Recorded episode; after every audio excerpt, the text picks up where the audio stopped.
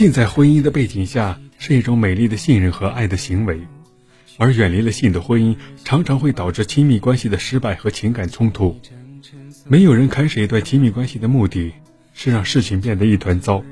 我们都曾经对爱情和婚姻抱有美好的期待，然而无性却使婚姻关系变得困难、不健康和不稳定。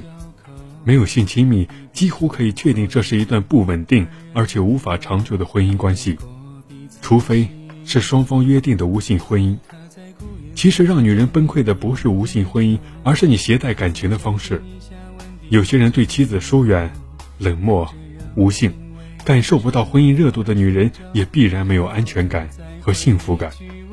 婚姻变成了一座坟墓，女人除了心灰意冷，常常会选择离婚，甚至出轨。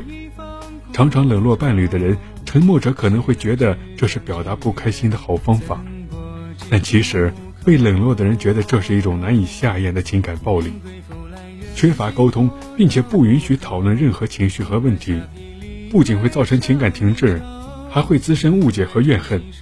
无性婚姻是很难稳定的。虽然很多女性会因为孩子而选择留在婚姻里，但是双方都可能随时离开，随时情绪崩溃，甚至随时出轨。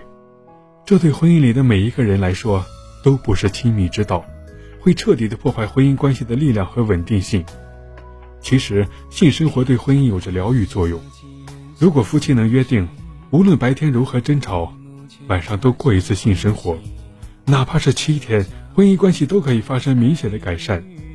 婚姻不幸，有人觉得换一个伴侣就可以解决问题，殊不知，不会游泳的人，换几个游泳池也没用。